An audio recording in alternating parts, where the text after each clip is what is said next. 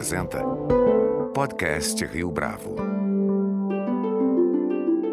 Este é o podcast Rio Bravo e eu sou o Fábio Cardoso. O Museu Paulista, mais conhecido como Museu do Ipiranga, é o mais antigo museu público de São Paulo. Faz parte do seu acervo, por exemplo, o célebre quadro Independência ou Morte, de Pedro Américo. Desde 2013, no entanto, o Museu do Ipiranga está fechado ao público para reformas, restauros e reparos. E depois de tanto tempo, o público vai poder encontrar, a partir de setembro de 2022, um espaço com o dobro do seu tamanho original, mais acessível a todos os perfis de público e, tão importante quanto isso, um museu que não vai fugir da discussão cultural do seu tempo, proporcionando aos cidadãos a oportunidade de refletir criticamente acerca do que está em exposição. Neste episódio do nosso podcast, recebemos Vânia Carvalho, coordenadora do Grupo Executivo de Museologia do Museu do Ipiranga. Ela conta pra gente o que o público pode esperar da reinauguração deste museu. Professora Vânia Carvalho, é um prazer prazer tê-la aqui conosco no podcast Rio Bravo. Muito obrigado pela sua participação. Fábio, o prazer é todo meu. Professora, já faz alguns bons anos que o Museu do Ipiranga não está disponível à visitação para os milhares e milhões de paulistanos que fizeram desse espaço um local de contato de conexão, seja na infância, seja na vida adulta. O que, que o público pode esperar da reinauguração que está por vir? Olha, Fábio, o museu está fechado desde 2013, né? Muito tempo, mas eu tenho certeza de que vai valer a pena ter esperado tanto O museu vai ter, ele praticamente dobrou seu espaço. Desde a sua inauguração, no final do século XIX até 2013, o museu como um todo funcionava no edifício histórico que nós conhecemos e chamamos de Museu do Ipiranga. Então, nossas reservas técnicas, nossos ateliês de conservação, todas as salas de trabalho do pessoal administrativo, do pessoal docente, biblioteca, tudo funcionava no museu, nesse prédio histórico que está sendo restaurado. Né? Eram poucas as áreas que estavam disponíveis para exposição. Também não havia uma área de recepção no museu. Fizesse sol, fizesse chuva, as pessoas ficavam do lado de fora, em fila, né, esperando para ingressar no museu. Agora, o edifício inteiro ele vai ser aberto ao público. Em 2018, nós retiramos todos os nossos acervos de lá, todas as nossas áreas de trabalho que já, já tinham sido desocupadas em 2013, né, por causa do, do problema de desplacamento de teto. Toda essa área técnica do museu, ela funciona agora em sete casas alugadas no, pela universidade, ali no entorno do próprio edifício, né? São todas próximas. Inclusive quatro reservas técnicas bem grandes, né? Que acomodam todas as nossas coleções. Então, o edifício inteiro vai estar disponível com exposições. Nós teremos 11 exposições no edifício, uma exposição temporária na área nova. Nós teremos essa área nova de acolhimento, uma área linda, subterrânea, que integra o edifício ao parque, né? Então as pessoas poderão entrar nessa área de acolhimento sem adquirir ingresso. O ingresso pode ser adquirido dentro dessa área, onde elas vão poder descansar, né? Chegar ao museu de uma maneira boa, né? Deixar as suas coisas ali no no guarda-volumes, a gente vai ter banheiros, porque o museu não tinha sequer banheiros uh, apropriados para receber o seu público. Né? Nós vamos ter café, vamos ter loja, um anfiteatro um auditório para 200 pessoas e uma área exclusiva para exposições temporárias, coisa que nós nunca tivemos, o que vai nos colocar no circuito circuito de exposições nacionais e internacionais. E isso vai estimular muito, eu acho, o visitante a voltar ao museu outras vezes, que não seja só apenas para ver as exposições de longa duração no edifício histórico, mas também para ver novas exposições que vão estar acontecendo nesse espaço de exposição temporária. Agora, professora, em 2013, quando veio a notícia de que o museu seria fechado por conta da necessidade de reforma, houve uma grande preocupação por conta do acervo e principalmente por conta da edificação. Conta para a gente um pouco dos bastidores desse período, dessa reelaboração, digamos assim, desse espaço, sobretudo porque, como a professora mesmo disse, eh, já faz bastante tempo que o museu está fora do cenário do convívio dos paulistanos e dos brasileiros que gostam desse lugar. O que foi feito em detalhe, assim, em termos desse restauro e dessa recuperação de espaço público? Foi em 2013 que as coisas aconteceram Né? O museu foi fechado num ato de muita coragem da diretora de então, Sheila Ornstein, que é uma arquiteta do, da FAO, da USP, nossa dirigente na época, e, e quando ela recebeu laudos de que algumas das salas, que eram visitadas inclusive pelo nosso público, uh, estavam com riscos de desplacamento, ela não hesitou em fechar a instituição. Né? Mas o museu já estava, por exemplo, com a entrada pela sua escadaria monumental, né? a entrada pela frente do edifício já estava desativada por conta de riscos de queda de ornamentação. Nós sabíamos que a nossa fachada estava uh, se deteriorando por conta da aplicação de pigmentos não apropriados, né, que não deixavam a argamassa respirar. A gente precisava muito de uma intervenção uh, de restauração. Né? Nós tínhamos muito medo. Veja, nesse nesse tempo aconteceu o incêndio do Museu Nacional, né? Nós tínhamos e antes disso do, do Museu da Língua, né? Nós tínhamos muito medo de um incêndio. O museu tinha passado por uma reforma parcial meados dos anos 90, mas que não tinha sido uma reforma completa. Nós tínhamos medo não só do edifício pegar fogo, mas de perdermos os acervos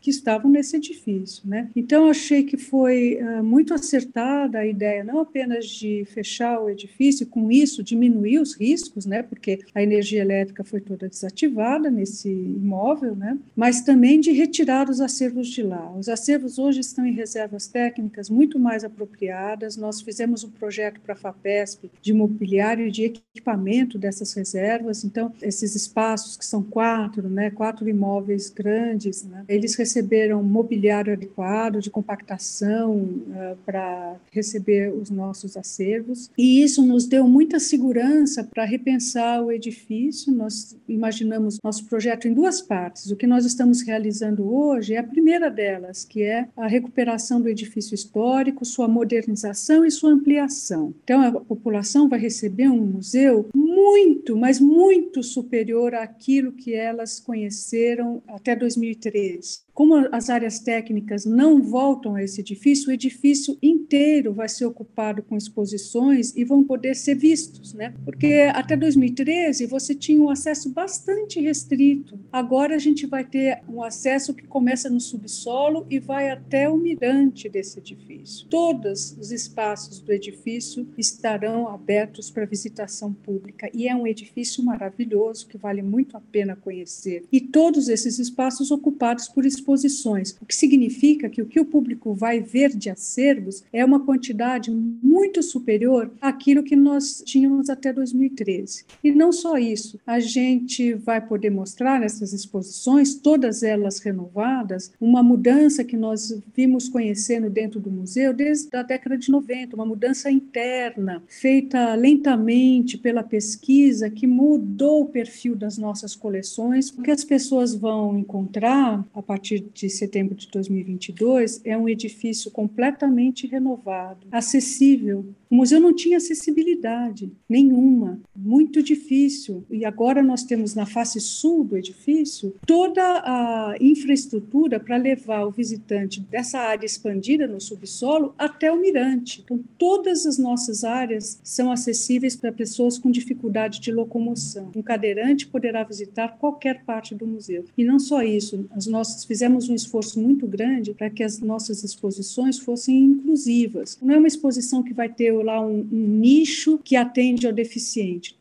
todos os recursos multissensoriais, que são mais de 370, telas táteis, visotáteis, objetos táteis, objetos que poderiam estar nos nossos acervos vão, uh, e que pertencem às nossas reservas didáticas vão estar disponíveis para serem tateados, audiodescrição, libras, legendas nos 70 audiovisuais que nós produzimos para essas exposições, uh, linguagem facilitada nas exposições, plantas de localização, plantas táteis de localização em todas as salas expositivas, piso podotátil em todas as salas. É um esforço muito grande de fazer com que públicos os mais diferentes possam usufruir, ter acesso às nossas exposições. Então, veja, o público vai ter um edifício renovado, com áreas de acolhimento muito boas, lindas, vão ter infraestrutura, banheiros, guarda-volumes, vão ter audioguias, vão ter acesso a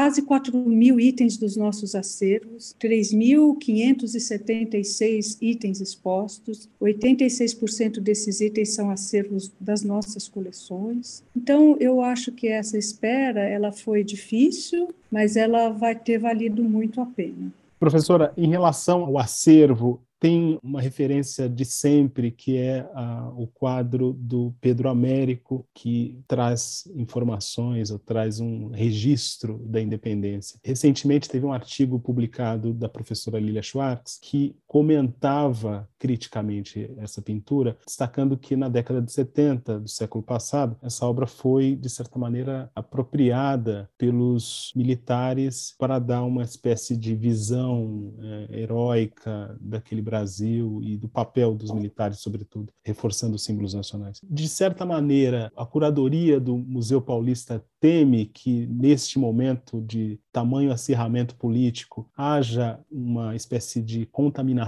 por assim dizer, em relação à presença no museu, mesmo da leitura que as pessoas vão fazer uh, das obras que estão uh, disponíveis no Museu Paulista, ou isso é inevitável e, inclusive, é parte de um espaço de exposição? Eu acho que esses tipos de apropriação, das apropriações, vamos deixar a tela do Independência ou Morte do Pedro Américo e pensar nos bandeirantes, né, que foram foco de polêmicas tão grandes recentemente, não é?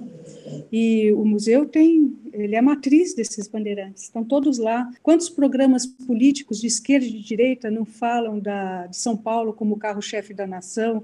Essa é o tema principal da exposição do Toné, que é tombada pelos órgãos do patrimônio, que é, estão lá no, preservadas, consolidadas como um documento tridimensional de uma visão da independência e da formação da nação, idealizada nos anos 20 do século 20. Né? Então, o museu tem esses ícones, eles estão nos livros didáticos disseminados. Então eles uh, e as apropriações sociais acontecem de diferentes categorias e isso não é para ser evitado, isso é para ser discutido. E é isso que a gente faz nas exposições. Essas as, a curadoria dessas duas exposições que tem essas essas peças que você está citando e que eu estou falando também sobre os bandeirantes, que é uma história do Brasil, que é essa exposição do eixo monumental, saguão, escadaria salão nobre, mais passados imaginados, que fala sobre e mostra e discute as pinturas em grande formato sobre o gênero, gênero histórico, né? Então são cenas históricas que são retratadas, que foram produzidas no século XX, representando movimentos históricos do século XVI e XVII. Essas duas exposições elas apresentam e discutem discutem esses objetos. Então, o que nos compete em relação à tela Independência ou Morte é mostrar como ela foi concebida, fazer com que as pessoas entendam que uma representação histórica ela não é uma verdade absoluta. O que, que significa a visão do pintor? O que, que significa fazer uma imagem? O que, que significa idealizar um período passado? Né? Que, que tipo de tradição pictórica está sendo mobilizada? Porque as pessoas se sentiam livres para fazer encenações tão distantes daquilo que seria ou não uma realidade. Não é? é isso que nós pretendemos fazer nessas exposições. Nós pretendemos dar ferramentas para os visitantes poderem entender a produção dessas imagens como representação e, como tais, elas são passíveis de interpretações, de reapropriações, releituras. É isso. Eu acho que a função do museu é dar ao, ao cidadão uh, elementos para que ele construa um, um pensamento crítico sobre as coisas. Que ele não seja uma pessoa ingênua, desavisada,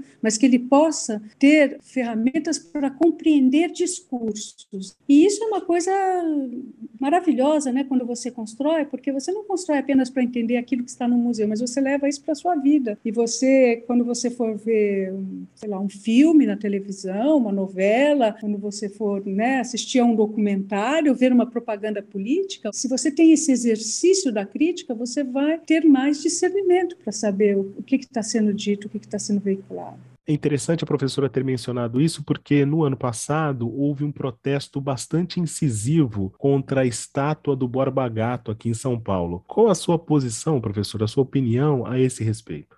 Na verdade, não é só a minha posição, mas é uma posição institucional de que uh, documentos não devem ser destruídos. O tombamento dessa do eixo monumental do museu, que é o saguão, a escadaria, o salão nobre, com uma proposta expográfica do Toné em 1922, para o centenário da independência, né? eu acho uma coisa incrível. Primeiro, porque mostra que objetos podem ser documentos tanto quanto textos. Nossa cabeça está muito acostumada a pensar um documento como sendo um texto, né? um texto, ah, se possível, assinado por alguém importante e tal, mas não é assim. Né? Qualquer coisa pode se tornar um documento, inclusive um espaço, um espaço e objetos nesse espaço. E no caso, a gente tem dentro do museu um documento tridimensional que mostra uma visão de Brasil, uma visão de nação, ah, uma visão do que era o papel de São Paulo, construída por um representante das elites cafeicultoras que dirigiu o museu na época. Então, é um documento tridimensional de 1922 e está ali tombado. E é essa visão que a gente tem das coisas, né? Um documento ele está ali, ele deve ser preservado para ele ser entendido. Entendido,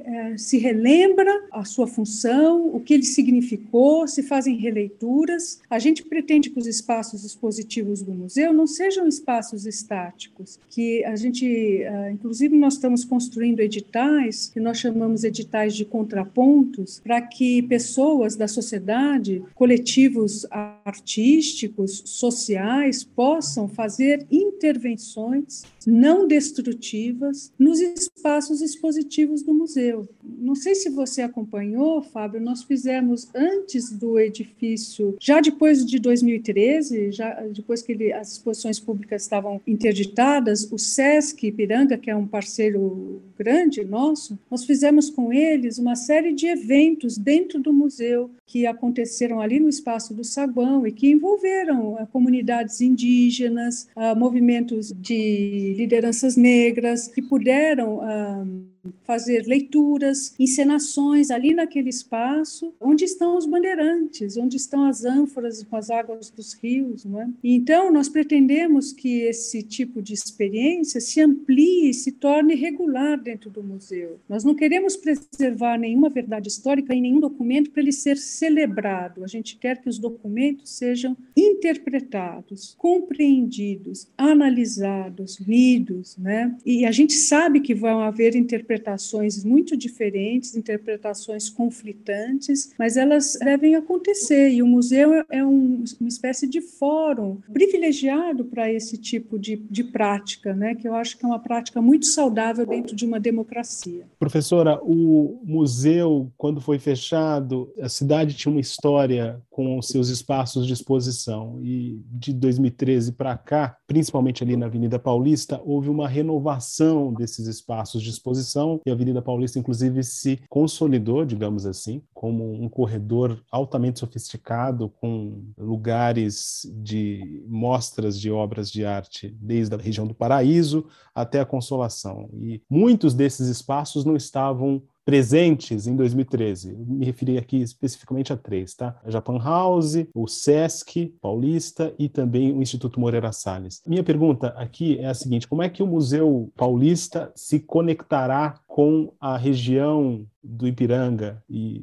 essa relação, inclusive, ela é tão forte que o Museu Paulista é chamado né, de Museu do Ipiranga. Todo mundo, ninguém se refere a ele basicamente como Museu Paulista. Como é que vocês pretendem estabelecer essa conexão? Olha, eu acho que, primeiro, São Paulo é uma cidade imensa e complexa o suficiente para transcender um, locais, né? Uh, esse tipo de concentração. Acho que é muito positivo que o, o Museu do Ipiranga retome um lugar importante numa região que é bastante desprovida de equipamentos culturais, se você for pensar no tamanho dessa região e na conexão que ela faz, não só dentro da cidade de São Paulo, mas nas conurbações ali, né? Ela está bem ao sul, né? Ali já perto do ABC, muito perto do ABC, muito perto de grandes comunidades, né? Então, eu acho que isso é um ponto importante. Que um equipamento cultural da, do, da estatura do, do que será agora reaberto o Museu do Ipiranga possa ser oferecido para essa região. Segundo, o Museu do Ipiranga, o Museu Paulista, ele é um museu de história. Então, isso é um diferencial também. Né? A gente está falando, basicamente, de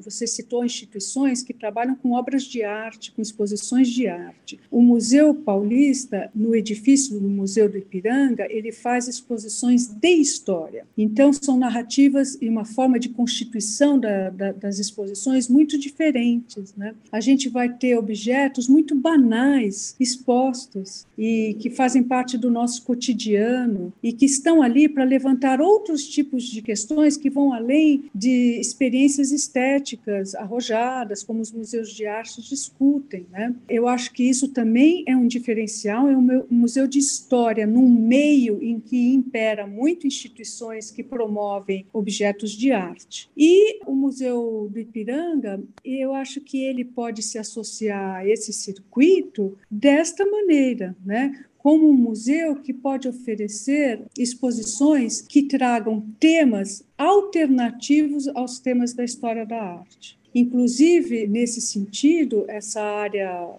disposição temporária que nós teremos vai ser uma das primeiras áreas disponíveis nesse formato, né, um espaço tão grande, quase 800 metros quadrados, com um pé direito de quase 6 metros, é uma área lindíssima, né, livre, um grande vão com algumas colunas apenas, em que a gente vai poder fazer exposições e trazer exposições de fora que não atendem muito ao perfil das instituições que hoje são capazes de receber essas exposições. Então a gente vai poder criar um diálogo e uma aproximação maior com instituições de história fora do país, inclusive, para trazer exposições que diversifiquem o cardápio cultural daquilo que hoje é oferecido para o público paulista e paulistano.